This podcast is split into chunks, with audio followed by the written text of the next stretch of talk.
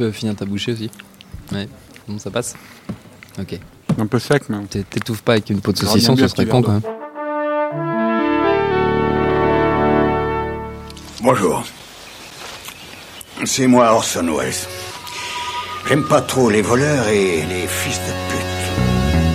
Salut c'est nos ciné, votre rendez-vous avec le cinéma qui tout petit déjà a su qu'il aimerait toute sa vie les, films qui s'amusent des mythes tout en les respectant. À vrai dire, ce sentiment il tient un film précis qui s'appelle Frankenstein Junior, classique signé Mel Brooks qui joie des ressorties estivales, revient au cinéma dans une poignée de salles. Alors certes, on ne le verra pas partout en France, on est d'accord, mais bon, il y a des éditions DVD, des éditions Blu-ray, bref, quoi qu'il en soit, on avait très envie d'en parler, on a trouvé un prétexte et puis c'est nous qu'on décide et c'est tout. On va donc revenir sur ce chef-d'œuvre du temps jadis avec les trois sémillantes créatures de la critique ici rassemblées à l'antenne Paris, Paris, je vais réussir à le dire, Arnaud Bordas, salut Arnaud. Salut Thomas. Alexandre Arvaud, bonjour Alexandre. Bonjour Thomas. Et Stéphane Moïsaki, salut Stéphane. Salut Thomas. Et je salue également le public qui est avec nous dans ce studio. C'est nos ciné épisode 91 et c'est parti. Monde de merde. Pourquoi il a dit ça? C'est ce que je veux savoir. Frankenstein Jr. est sorti à l'origine en 1974. Il nous raconte comment Frédéric Frankenstein, comme il aime le dire, alias Gene Wilder, se voit forcé de quitter son université pour aller sur les traces transylvaniesques de son ancêtre, le baron Victor von Frankenstein, créateur du monstre qui a fait entrer son nom dans la légende. Arrivé au château familial, il est accueilli par la charmante et plantureuse Inga, jouée par Terry Garr, sa future laborantine, par son assistant évidemment bossu Igor, qui se prononce Igor, incarné par l'inoubliable Marty Feldman, et par la la menaçante Frau Blörer, interprétée par Cloris Leckman, dont le simple nom fait hennir les chevaux de trouille. Et une fois dans les murs qui ont vu son grand-père s'adonner à sa terrible fabrication, il va évidemment marcher tout droit dans ses pas et donner vie à sa créature à lui. C'est Peter Boy qui lui prête ses traits, créature qui évidemment va finir par lui échapper. Inga, may I present Frau Blücher? After you, Frau Blücher. Alors que dire de ce film de Mel Brooks, si ce n'est que chaque blague est encore inscrite dans notre mémoire à tous et que je peux pour ma part le voir et le revoir sans jamais m'en lasser et qu'il m'est arrivé plus d'une fois de fredonner l'air de mystère de la vie sous les yeux atterrés de la mère de mes enfants. Mais on s'éloigne du film, je vais vous laisser euh, la parole messieurs, qui veut commencer? Arnaud, tiens par exemple. Bah écoute, c'est bah, le, le, le, film, voilà quoi. Hein, c'est. Euh, Merci euh, Arnaud. c'est un film quoi. il y a un début, il y a une fin, et euh, de mémoire, mais ça fait longtemps que je l'ai pas vu, je crois qu'il y a un milieu. Hein, euh. non, mais sérieusement. Je, voulais dire, c'est, ça reste la, la, pierre angulaire de la filmo de, de de, de, Mel Brooks. C'est pas, c'est pas une, une, surprise que de dire ça, hein. ça. Ça, reste son, son, son, plus grand film. Euh, je pense que ce qui fait la, la singularité après du cinéma de Mel Brooks pour le meilleur ou pour le pire, hein, parce qu'il y a eu quand même des bas, surtout dans la deuxième partie de sa carrière, des gros bas. Euh, mais ça reste des, et je pense que c'est pour ça que c'est apprécié par les cinéphiles, c'est des comédies de cinéphiles, quoi. Mm. Mais alors, euh, qui n'excluent pas pour autant le grand public, hein, surtout qu'en plus, en général, ils il s'attaquent à des à des films qui sont des genres en tout cas qui sont qui sont largement populaires quoi, comme le film d'horreur ici ou le, le, west, le western ou le Peplum ou le, ouais, le, western avec Jenny Wilder là, ou ou encore le, moi j'aime beaucoup j'ai on en parlera peut-être après un peu mais j'aime beaucoup sa, sa, parodie de Hitchcockienne là, le grand frisson mm. euh, voilà c'est des films qui euh, donc euh, tout en les rendant encore une fois accessibles au grand public font des gags par exemple autour de la mise en scène autour des, des, des des figures imposées du genre, autour des icônes, tout ça. Et donc c'est profondément jouissif pour, pour, pour quelqu'un qui aime ces genres-là, ou en, en, tout cas en l'occurrence le, le, genre fantastique et, et les films de monstres de la Universal des années 30, mm. puisque c'est ça en priorité. Mais il y a un côté jouissif au premier degré aussi, même quand on ne connaît pas, parce que moi j'ai un souvenir de voir ça gamin sans connaître du tout cette culture et de me marrer à chaque Bah évidemment, parce qu'il y a, y, a, y a, comme souvent chez les grands comiques, hein, y a, chez les grands films comiques, il y a, y a une variété de, de, de, du humour. Euh, il y a un peu de tout, quoi. Il y a, du, de l'humour euh, euh, un peu slapstick à certains moments. Il y a de l'humour farcesque, de l'humour de grimace. voilà, donc ça fonctionne à fond. Évidemment, la gueule de Marty Feldman avec son, son strabisme légendaire. Voilà, et sa pantomime dans le rôle d'Igor, c'est quand, quand, on voit gamin, quand on voit sa gamin, c'est hilarant. Et puis il y a une galerie de de, de, de, de, façon de, second rôle qui sont qui sont phénoménaux. Tu as, cité Cloris Lickman, qui euh, à cette époque-là était quand même une, une égérie euh, euh, un peu du nouvel Hollywood, hein, qui tournait beaucoup avec Peter Bogdanovich, et ça a été euh, le, le chemin sans retour. Quoi. Ce, ce film, pour elle, elle a, elle a continué les comédies jusqu'à la fin de sa carrière après, et, euh, et elle est formidable dans le rôle de Frau Blöcker. Elle est, elle est, euh, elle est méconnaissable, Oui. euh, et, euh, et elle est formidable. ouais, Elle, est- elle est vraiment étonnante. Et euh, il y, a, il y a toute une galerie de second rôle comme ça. Le, je me rappelle plus le nom de l'acteur, mais euh, celui qui joue l'in- l'inspecteur Camp aussi, là, Oui. euh, qui est une parodie du fils de Frankenstein, hein, avec son bras mécanique. Là, il, est- il est génial, cet acteur aussi. C'est un acteur qui a fait que de la télé quasiment. Euh, Il y a Jenny Hackman qui, qui, qui avait 40 Ouais. ans à peine à l'époque et qui joue un vieillard qui est méconnaissable dans le rôle du vieil ermite qui, qui recueille le monstre de Frankenstein. Et cette, cette, cette scène à table où bon, c'est un vieil ermite aveugle, quoi. Euh, cette scène avec, Genre, avec le monstre de. Frankenstein qui, qui met le feu à son À son pouce, pouce. tout ça. ouais. qui est une parodie littérale. hein, de- Ah ouais, de- qui, qui Oui. est une parodie. euh, de- effectivement. de- euh, Frankenstein, non, au Bride. Euh, euh, c'est- non, c'est Frankenstein. Frankenstein, ouais, ça. ouais. Et euh, celui de, de 1931 de, de- de James Well. Et, euh, et donc voilà, de- c'est- un, film très riche, hein, je pense. Euh, esthétiquement aussi, c'est un très beau noir et blanc, parce que Oui. le, le, le noir et blanc, ça peut paraître une affaîtrie quand on rend hommage à, à les films, aux films de cette époque. Mais, euh, mais il y, a, il y a une photo qui est beaucoup plus travaillée euh, euh, que, que simplement passer le film en noir et blanc. Quoi. Et, euh, et voilà, non, c'est un, véritable bonheur. ce film. Ouais, pour, pour- Alexandre. pour rebondir sur ce que dit Arnaud, effectivement, moi, ce qui m'a le plus marqué quand j'ai vu le film la première fois, c'est cette, euh, cette, cette- cette- esthétique, ce noir et blanc, qui est donc, euh, rappelons-le, euh, volontaire, hein, parce qu'à l'époque, euh, quand, quand le premier, les, premiers, dans les années 30 de James West, les premiers Frankenstein de la Universal sont tournés, c'est évidemment parce que on ne tourne pas encore en couleur. Là, c'est un choix, évidemment, pour rendre hommage à cette partie, cette, cette, période-là du cinéma, que Mel Brooks tourne en couleur. Je me rappelle plus le nom du directeur de la photographie du film, mais il y, a un- respect scrupuleux des choix d'angle, de caméra, de mise en scène, tout ça, mais avec, comme on disait tout à l'heure, ce, ce jeu-là de euh, réutiliser des codes, euh, mais qui sont euh, lisibles sur plusieurs niveaux. C'est-à-dire que à la fois les cinéphiles qui maîtrisent ces codes, avec, avec à qui ça va susciter des souvenirs perso, vont avoir ce petit frisson supplémentaire de se dire ah oui, tiens, c'est ça, ça fait référence à ça, etc. Et en même temps, ça n'exclut pas pour autant les gens, et tu partageais ton expérience Oui. toi-même personnelle, si tu n'as pas vu les films donc, qui sont référence. ça ne, ça ne, ça ne, ça ne, ça nuit pas à ton plaisir personnel. Et ça, c'est c'est vraiment quelque chose de très appréciable. Euh, et euh, ça, dans un genre très différent, parce qu'ils sont quand même euh, pas trop sur la même longueur d'onde, mais on a euh, récemment eu l'occasion, enfin, on aura récemment l'occasion, pardon, de, de parler d'un certain Edgar Wright euh, à, la, à la faveur d'une sortie estivale de, de Baby Driver. Et on, Parce qu'on a déjà enregistré l'émission, c'est ça Oui, ça, je le- me suis tu viens tra- de je viens de me trahir, la chronologie de de trahir cette- la chronologie des enregistrements de nos ciné. mais, euh, mais de la même façon que sur un certain Shaun of the Dead, on pouvait avoir ce respect du film Oui, de zombie, de la comédie fait. romantique, euh, voilà. Et ben, sur, Mel Brooks, finalement, c'est un, peu, un petit peu la même démarche, c'est-à-dire un respect, euh, un, un respect vraiment euh, euh, fondamental des- du matériau d'origine, tout en pouvant voilà partir à plein délire. Que- on- on- moi, le, le- le film, j'ai eu l'occasion de, re- de revoir des, de larges extraits au moment de la disparition récente de, de Gene Wilder. Tout à fait.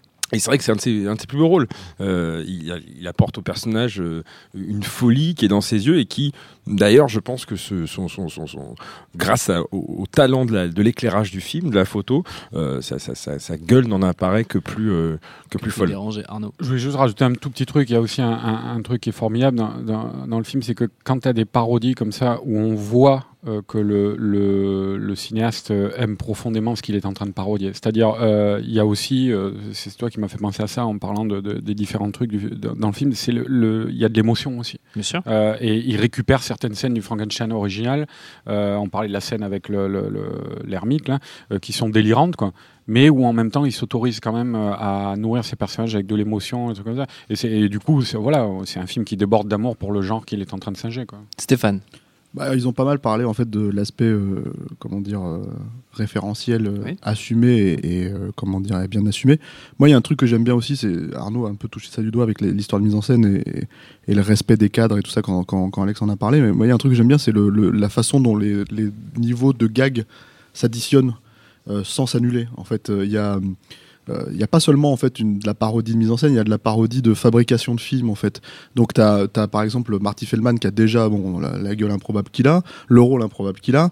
Tu as euh, euh, euh, euh, comment il s'appelle euh, euh, Gene Wilder qui se tourne vers lui et qui lui dit mais euh, mais ta, ta boss, elle a pas changé de, Oui. de, De côté. de côté, et le mec lui répond euh, Quelle bosse Une bosse, quelle bosse Oui. Et donc, en fait, d'un seul coup, y a, y, a, y a- on est en train de de parodier les, les trucs de script en fait qui se gourent et qui et qui font changer les, les, les accessoires euh, dans, de lieux euh, pour euh, créer des gaffes en fait de Mm. cinéma sans faire exprès quoi euh, on a euh, comment dire euh, bah, le- la gueule de de, de, de, de- comment il s'appelle de, Feldman. Feldman. qui est quand même déjà encore une fois on va la- enfin, Faudrait trop. checker une photo si vous si vous voyez pas si quoi il ressemble pour voilà euh, c'est déjà un gag en soi, euh, et ils en jouent, hein, et lui-même le premier.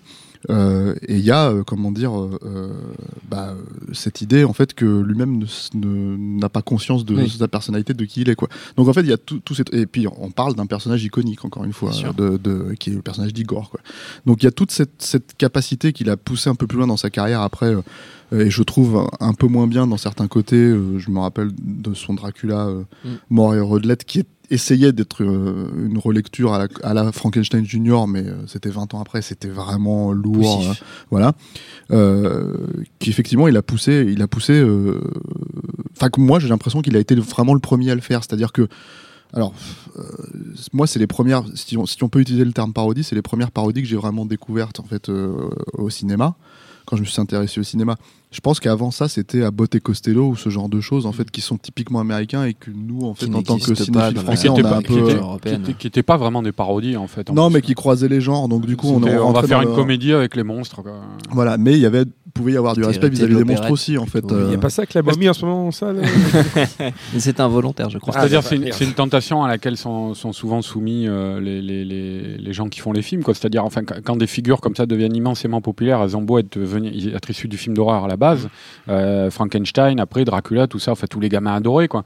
Euh, Godzilla, il a subi ça aussi, euh, où il y a, il y a finalement une. une comme c'est devenu très populaire, ben, on se dit, ben, on va le mixer avec de la comédie, quoi, et, et les gens vont adorer ça. Quoi. Mais, mais, mais c'est aussi, enfin, c'est c'est aussi une démonstration, ce qui est l'hommage en fait, on va dire euh, d'une manière générale à la Universal Monster, Universal Monster aussi quelque part avec avec Frankenstein Junior, en partant spécifiquement de Frankenstein, c'est aussi une démonstration de, de euh, 40 ans après, à une époque où on n'a pas la vidéo, on n'a pas, n'a pas tous ces trucs-là, en fait, euh, ça peut quand même fonctionner. Mm.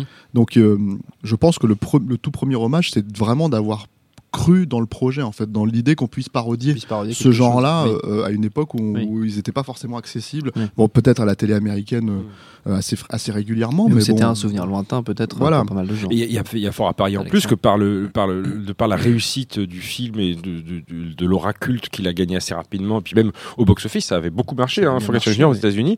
Euh, je pense qu'il y a énormément de gens de cette génération qui, euh, grâce euh, au film de Mel Brooks, à cette parodie avec euh, les guillemets qui s'imposent, euh, ont découvert ensuite tout le matériau de source originale Mm. et que ça, ça, ça m'étonnerait absolument pas qu'on puisse euh, voilà croiser ou en tout cas euh, recueillir des témoignages de plein plein de gens qui sont allés arriver aux, aux- aux gens sérieux et qui ont découvert les, les classiques de l'Universal, peut-être même les Hammer, pourquoi Oui. pas, euh, grâce à, à- à quelque chose qui euh, au départ s'en moquait mais gentiment, mais voilà.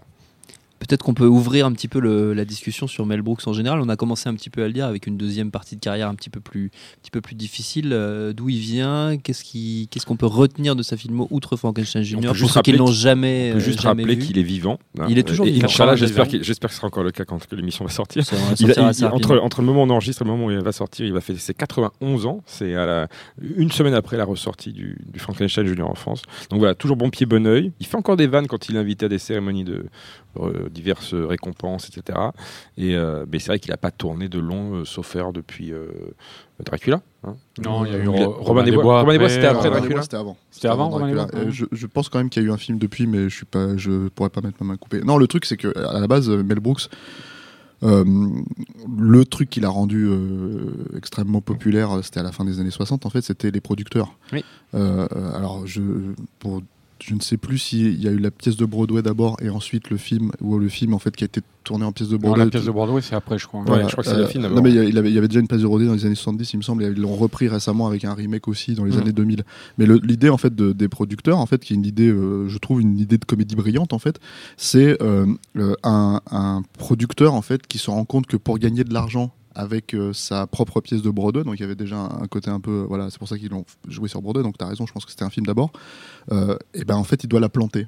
Hmm. C'est son seul moyen de, de- et il va tout faire pour saboter, euh, comment dire, euh, euh, le euh, la pièce. Et évidemment, en fait, la pièce est un succès euh, monstrueux et, et il est dans la merde en fait. Euh, Ça, ça devient un for Hitler. Springtime for Hitler, Voilà. notamment. voilà. Et ça, c'est ça, c'est une une pure idée en fait de de, ciné, de comédie classique en fait pour moi euh, qu'ils ont su mener euh, assez bien quoi. Et effectivement, c'était plus euh, à ces moments-là, en fait, c'était plus comment partir de personnages d'histoire pour euh, raconter ça. Euh, quand on parle de parodie, c'est vrai que à- assez rapidement derrière, il s'est spécialisé effectivement dans. euh, euh, bah, il y a les parodies d'Hitchcock, c'était, euh, tu t'en as parlé, le grand frisson, c'est High, High Anxiety, je crois en anglais. euh, où effectivement il jouait avec, euh, avec des codes euh, qu'il fallait avoir intégrés. quoi. C'est-à-dire que la mise en scène d'Hitchcock est quand même un truc très spécifique. Euh, bah, dans les années 70, il fallait quand même, encore une fois, il y, a, bon, il y avait des analyses, il y avait déjà Hitchcock, Truffaut, tout ça, mais il fallait quand même le, le- le- avoir ce bagage-là, je pense, pour comprendre les gags euh, qui n'étaient pas extraordinairement poussés. hein, et d'autres films sont allés plus loin dans, dans cette logique-là, mais il y avait quand même euh, la surconscience de la caméra qui passe à travers une vitre voilà. et qui se pète. Ce qui est, ce qui est génial, dans- mais, mais c'est ça qui est, qui est super dans un film comme Grand Frisson, ou même dans French Junior, on a des, on a des trucs comme ça, où le shérif est en prison. C'est moi, je trouve ce qui fait vraiment la singularité de, Mel Brooks, c'est cette manière de faire donc des comédies euh, de cinéphiles, je, parlais. Et en fait, par exemple, il y a, un gag qui est génial dans le Grand Frisson, c'est les personnages qui sont à table, et alors euh, ça, ça, singe un peu la manière qu'avait euh, Hitchcock d'aller placer sa caméra dans les angles les, plus improbables, quoi. Et ils sont en train de prendre le thé. je crois qu'il y a le méchant et le gentil qui sont face. Quoi. Ils sont en train de prendre le thé sur une table en verre et la caméra se met sous la table en verre. Et, et alors, il y en a un, il pose sa tasse, l'autre, il pose la tasse. Après, il installe le, le, le, euh, le sucrier. Et, et à chaque fois qu'il y a un truc en plus dans le champ, le personnage qui est au-dessus de la, la- les personnages qui sont au-dessus de la table, se poussent un peu. Je fais pareil, du coup, je m'éloigne du micro dans le champ. voilà, se pousse un peu pour, pour euh, qu'on les voit encore. Et au fur et à mesure, il y a de plus en plus de trucs et on voit plus rien. quoi. Donc, ce qui est génial là-dedans, c'est que c'est en fait le grand public en général, les, publics, les enfants dont on parlait tout à l'heure, qui vont voir ce genre de film. Moi, je me rappelle que ce genre de gag de Mel Brooks, c'est parmi les premières choses, je sais pas si c'est la première, mais c'est parmi les premières choses au cinéma qui m'ont donné conscience du langage cinématographique et, la- du positionnement de la caméra et de l'importance du positionnement de la caméra. Donc c'est génial parce que pour le grand public qui n'a pas forcément don- conscience euh, quand il regarde un film de la mise en scène, c'est une manière de lui faire prendre conscience de ça. Donc c'est c'est euh, ouais c'est particulièrement étonnant quoi. Et après Mel, Mel Brooks, je voudrais juste dire, euh, c'est quelqu'un qui a une trajectoire. Enfin c'est typiquement la- la- l'artiste américain dans toute sa splendeur polyvalent parce que euh, c'est quelqu'un à la base qui vient du stand-up. Euh, euh, c'est quelqu'un qui fait de la musique aussi. Il a, il a, il a, Il a il participé à la musique de ses films. Euh, euh, c'est quelqu'un qui fait de la mise en scène. C'est un acteur. Euh, il, est, il, a, il a fait, il a fait, hein Il écrit. il a écrit. Et la il a- télé aussi, la télé, il a fait, a la, fait- la il a série fait Max la- la menace, Get Smart. Voilà, il a fait plein de choses dans sa vie, Mel Brooks. On a tendance un peu à l'oublier maintenant, mais euh, il y a même, par exemple, vous pouvez le voir sur YouTube, il est disponible, hein, il est facilement visible, en bonne qualité. Euh, un petit court métrage d'animation qu'il a fait au milieu des années 60, c'est ça qu'il a fait remarquer parce qu'il a eu l'Oscar euh, du court métrage. Il avait co-réalisé avec un autre mec, et qui est un petit court métrage d'animation qui moque euh, le, le snobisme de l'art contemporain. Et euh, voilà, c'est quelqu'un qui a fait de tout quasiment dans toute sa carrière. Après, c'est vrai qu'il s'est, euh, ce que tu disais, Stéphane, il s'est laissé enfermer dans la, parodie, euh, à tort et à raison, parce que ça donnait des trucs super et d'autres moins. Mais euh, c'est vrai que quand il a essayé de s'en échapper, en faisant au début des années 90 euh, Chienne de vie, qui était une pure comédie, pas du tout parodique, euh, ça a été un four, le film est pas Et bon. encore une mais- fois, ouais, le film est pas très bon, mais euh, encore une fois, ce que tu démontres en fait, c'est surtout que c'est un, un- un cinéphile en fait, c'est un vrai Oui. cinéaste cinéphile, c'est-à-dire que c'est pas seulement euh, déconstruire les codes, c'est-à-dire que quand tu prends, par exemple, il a fait un autre film Silent Movie, en fait, il y a, il y a un genre entier, en fait, il l'a joué sur la mise en scène de ce genre-là, en fait, qui est le film muet, quoi, en fait. Qui était une référence avouée d'Azanavicius pour The Artist. Voilà. Ah ouais, le Silent Movie. Mm. Et, le, et voilà, et le truc, c'est qu'en fait, il, il a ce fonctionnement-là. Et quand je dis cinéaste cinéphile, c'est qu'il s'en est complètement échappé en tant que producteur. Il a produit Elephant Man de, de David Lynch, par exemple. Voilà, encore une corde est, à son euh, arc, voilà, euh, qui- La Mouche. Voilà, qui sont des films, qui sont des films euh, qui n'ont absolument aucune euh, corde comique en fait, donc ça n'a absolument rien à voir avec son, avec son, voilà, avec son, son créneau de, de base. Mais c'est un cinéphile, il, il- il a, il a la reconnaissance des cinéastes, il, est- il, est- il sait, il sait que c'est des grands cinéastes qui peuvent donner des grands films, et il leur donne le- l'opportunité de le faire. Et le truc, c'est que pour moi, les parodies de, de de Mel Brooks, elle fonctionne quand il aime ce genre-là. C'est-à-dire que quand il vanne, euh, comment dire, euh, quand il fait Silent Movie, quand il vanne Hitchcock, ça se voit qu'il a étudié ça, ça se voit qu'il aime ça. Quand il fait euh, Sacré Robin des Bois, où on sent qu'il surfe sur la vague du carton de, de, de Costner, dont il se moque ouvertement. Ça préfigure un peu les, euh, comment dire, les, euh, les films après les productions euh, dans les années 2000 là, qui, qui parodient les systématiquement. date movie, Meet the Spartans. Disaster Movie, qui, ouais, qui ouais. parodie uniquement les derniers succès. Voilà, et il y, il y avait, il- quand il fait ça, on sent qu'il se force un peu. Quand il fait, comment, et d'ailleurs, il revenait, c'était après Chienne de vie, qui est encore, encore une, fois une idée de, de comédie pure, c'est-à-dire un mec très riche qui devient un clochard, en fait, et qui s'est jamais soucié de, de, de qui que ce soit, qui devient un clochard. Pourquoi pas Enfin, je veux dire, tu peux faire une belle comédie c'est avec un ça. truc à la Capra un peu. voilà, une belle comédie avec ça, et, et bon, c'est pas trop trop le cas, c'est vrai que c'était un peu C'est raté, un peu mais raté. mais le truc, c'est que voilà, il y, a- il y a cette logique-là. Moi, quand il fait, euh, alors je pense qu'il y a pour beaucoup, peut-être de nos auditeurs, c'est peut-être une Madeleine, euh, la folle histoire de l'espace. Mais c'est déjà un problème ce film, c'est-à-dire que euh, on sent que Star Wars pour lui c'est une machine marketing et quand il doit la parodier, Oui. en fait c'est, c'est il va le parodier sur le fait que ça a gagné beaucoup d'argent, que Ouais, Il y a quand même Pizza The Hut. hein. Pizza The Hut, Pizza ouais. Rico en version française. Voilà, donc, il y a- donc, ouais, mais il y a quelques gags qui poussent la logique d'ailleurs dont on parlait tout à l'heure, c'est-à-dire euh, à un moment donné, tu as des cascadeurs, en fait, tu as, la princesse Léa, la, la simili princesse Léa qui fait un- une cascade et d'un seul coup, en fait, le plan suivant, c'est un cascadeur à moustache avec les, les macarons sur la tête et, et voilà, tu, tu, tu, tu, tu- tu suis la logique de déconstruction cinématographique qui encore une fois était pas extraordinairement poussée à l'époque hein, euh, dans les parodies quoi. Oui. Donc euh, oui, c'est quand même euh, c'est quand même d'un autre niveau que Date Movie et compagnie, mais Tout, tu est, sens tout est à notre niveau que Date Movie. Bah, évidemment, bien sûr. C'est la lie de l'humanité Non, filmique. mais même que euh, les Scary des Movie ou les trucs 2000, comme ça, ce que je veux dire, c'est que tu, tu sens que c'est quelque chose en fait où effectivement, quand il s'est laissé enfermer là-dedans et qu'on on lui a demandé des- ce, ce type de Mmh. parodie, bah, moins il- porté par sa cinéphilie personnelle. Voilà, que, que, que il, s'est- il Ça suivait un peu le mouvement. Quoi. un petit peu. Ouais. Alexandre, tu voulais rajouter Non, quelque chose j'étais tout non, à fait c'était bien, d'accord, t'étais voilà. content. Non, mais je Non, pense- j'ai- que- peut-être une dernière, juste une dernière chose. Euh, euh, quand je disais tout à l'heure qu'il était encore actif, il n'est pas seulement encore vivant parce que tu peux être très très diminué euh, à partir d'un certain âge, mais pas plus tard qu'il y a deux ans, euh, il avait enregistré un- un- une émission avec Conan O'Brien, mais il n'était pas juste passé sur son late show pour faire euh, deux trois vannes derrière le plateau. C'était un format spécial qui s'appelle Sirius Sirius Jibber Jabber.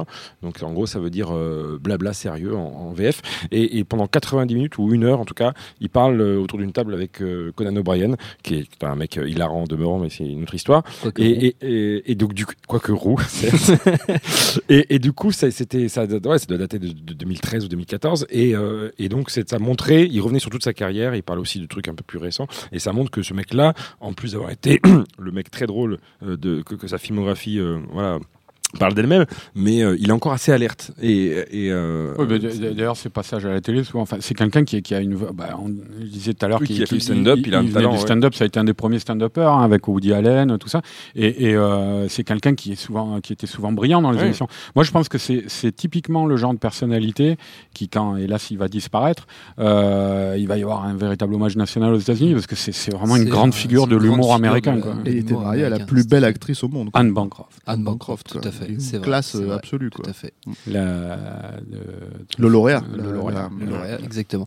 Est-ce que on Et fait un petit tour de reco- et t'es pas obligé de le dire. C'est un, on fait un petit tour de recommandations. Alexandre, tu as commencé un petit peu avec cette, cette émission qu'on peut revoir sur YouTube, mais peut-être tu as une autre reco autour de Mel Brooks à nous à nous faire avant qu'on se quitte. Euh, bah, pff, pas, pas plus que ce qu'on a, que parce de passe tout ce qu'on vient de dire. Donc, Attends, euh, rentre chez toi. Arnaud. Écoute, non, euh, ouais, j'ai, bah, j'ai- moi j'ai conseillé le petit court métrage sur YouTube, là, The Critic, là, euh, éventuellement. Et puis, euh, ouais, coup de cœur euh, pour, euh, pour Le Grand Frisson, parce que c'est vrai que parmi ces comédies réussies, c'est la moins. C'est- euh, c'est la moins connue. c'est celle qui a, qui a le moins euh, passé le, le, le, le cap de la postérité. Or, euh, c'est, un, c'est, un- c'est, c'est pas aussi euh, tenu, c'est un peu plus anarchique que, que, que Le shérif est en prison ou que. Euh, C'est vrai qu'on a que pas parlé Franken- de ça. euh, Le est en prison. Blazing Saddle. Voilà, ou que, Franken- ou que Frankenstein Junior, qui sont vraiment les deux grandes bornes, quoi. Mais, euh, mais c'est un film bourré d'idées, quoi. Alors, il y en a peut-être trop, quoi. Euh, et c'est peut-être un peu euh, le bordel à certains moments. Mais, mais pour qui aime la filmographie d'Hitchcock, c'est c'est un véritable plaisir. euh, C'est c'est un grand frisson. Stéphane, Moi, j'en ai deux. vas-y, Pour une fois. ça tombe bien parce qu'eux ils en ont Ouais, pas beaucoup, ouais. à, part, à part Arnaud qui en a un peu plus que, Dans- que l'autre machin là. C'est pas tout à fait dans la veine parce que ils ont, ils ont creusé leur propre sillon, mais mais il y a cette logique en fait qui est derrière. C'est les As. Bon, je pense que les auditeurs connaissent, mais c'est Top Secret parce que c'est celui qui qui euh, qui euh, parodie les films d'espionnage de guerre en fait des Mm. années des années euh, enfin de de, de, de l'après-guerre en fait, euh, l'après Seconde Guerre mondiale. Et, et, et le truc en fait, c'est que c'est ce film en fait chez les As et qu'ils ont assez rapidement abandonné. Moi, j'adore euh, évidemment les, les Y a-t-il un flic, euh, en tout cas les deux premiers. J'adore Frank Drebin, j'adore les Nielsen dans le rôle, mais mais ils, ils ont perdu un peu ce truc euh, qu'ils avaient vraiment poussé à l'extrême dans Top Secret, qui est de, de jouer vraiment sur la Mm. mise en scène, en fait, jouer sur les codes de la mise en scène, euh, mettre un, comment dire, un téléphone au premier plan avec un, un type qui vient euh, répondre et qui d'un seul coup, en fait, on se rend compte que c'est un téléphone gigantesque juste parce qu'en fait, ils ont pas joué avec la focale. Voilà, c'est c'est plein de plein de jeux comme ça qui sont très très drôles, des mecs qui des mecs qui marchent. euh, euh, comment dire, enfin qui, qui, essayent de passer inaperçus euh, en furtif euh, pour infiltrer un château et qui tombent sur des bottes en fait et la caméra se recule et en fait ce n'est pas un nazi qui les attend mais des bottes qui sont placées là en fait et ils les contournent. Enfin voilà, c'est plein de, plein de trucs comme ça, plein de codes de, de, de, de- de- du cinéma euh, d'espionnage, d'infiltration, de- enfin de, de- d'espionnage pardon, de, de, de, de, guerre. de guerre de, de cette Mm. époque-là en fait qui, qui sont détournés, qui sont très drôles et qui sont je trouve dans la logique de ce que faisait Ce que euh, faisait ce Brooks. qui a été amorcé Mm. par Mel Brooks, mais ils sont allés beaucoup plus loin Mm. et je trouve que c'est beaucoup plus, ça fonctionne beaucoup mieux.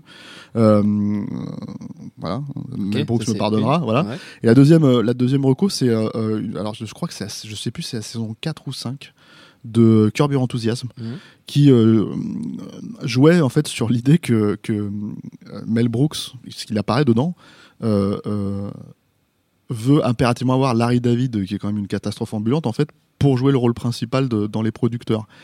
Et toute l'idée en fait de la saison, c'est que Mel Brooks veut, euh, c'est méta en fait, il veut détruire le, Oui, il les producteurs, planter, il veut les planter les producteurs et il veut utiliser Larry David pour ça en fait, pour planter le, le, le- le show à Broadway.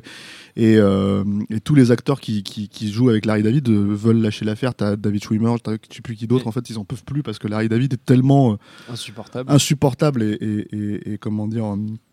Dans la rétention anale absolue, quoi, que, que, que voilà, en fait, il, il, Mel Brooks se dit, et il apparaît, et c'est d'ailleurs, je crois, une des dernières apparitions d'Anne Bancroft, sa femme aussi, euh, on les voit rire, en fait, de, de, de l'idée, en fait, que, parce qu'ils se disent, ils n'arrêtent pas de dire, mais Larry David est parfait, c'est le rôle parfait, on veut, on- c'est l'acteur parfait pour ce rôle. Voilà, donc c'est saison 4, je crois, ou 5, euh, euh, de Curb Your Enthusiasm, qui par ailleurs est une très très grande série. Très très grande série, puisque tu parles de Larry David, ça me fait penser à Seinfeld qui avait fait un épisode de sa série sur le web Comedians in Cars Getting Coffee avec Carl Reiner qui se terminait euh, chez Carl Reiner. euh, Carl Reiner qui en fait dîne tous les soirs avec Mel Brooks Bah, et on ouais, les voit, on hein. les voit manger en fait tous les deux et c'est c'est à, c'est- c'est à pisser de rire Ouais. euh, avec Seinfeld, Reiner et Mel Brooks qui bouffent des sandwichs à la dinde euh, tous les trois. C'est très très très très très drôle. Je vous le conseille, ce sera Marocco à moi. Notre temps est écoulé. Merci à tous les trois. Merci à Jules à la technique. Merci au public et à l'antenne Paris pour l'accueil. Rendez-vous sur notre site nosciné.com pour retrouver toutes nos émissions, le programme des prochaines, les dates d'enregistrement en public si vous voulez venir nous voir vous aussi.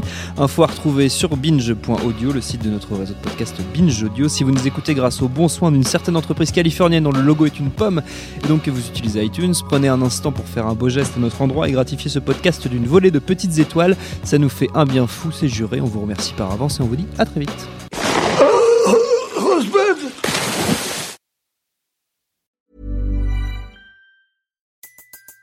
Everybody in your crew identifies as either Big Mac Burger, McNuggets, or McCrispy Sandwich. But you're the filet fish Sandwich all day. That crispy fish, that savory tartar sauce, that melty cheese, that pillowy bun. Yeah, you get it. Every time. And if you love the filet of fish, right now you can catch two of the classics you love for just $6. Limited time only. Price and participation may vary. Cannot be combined with any other offer. Single item at regular price. Ba-da-ba-ba-ba.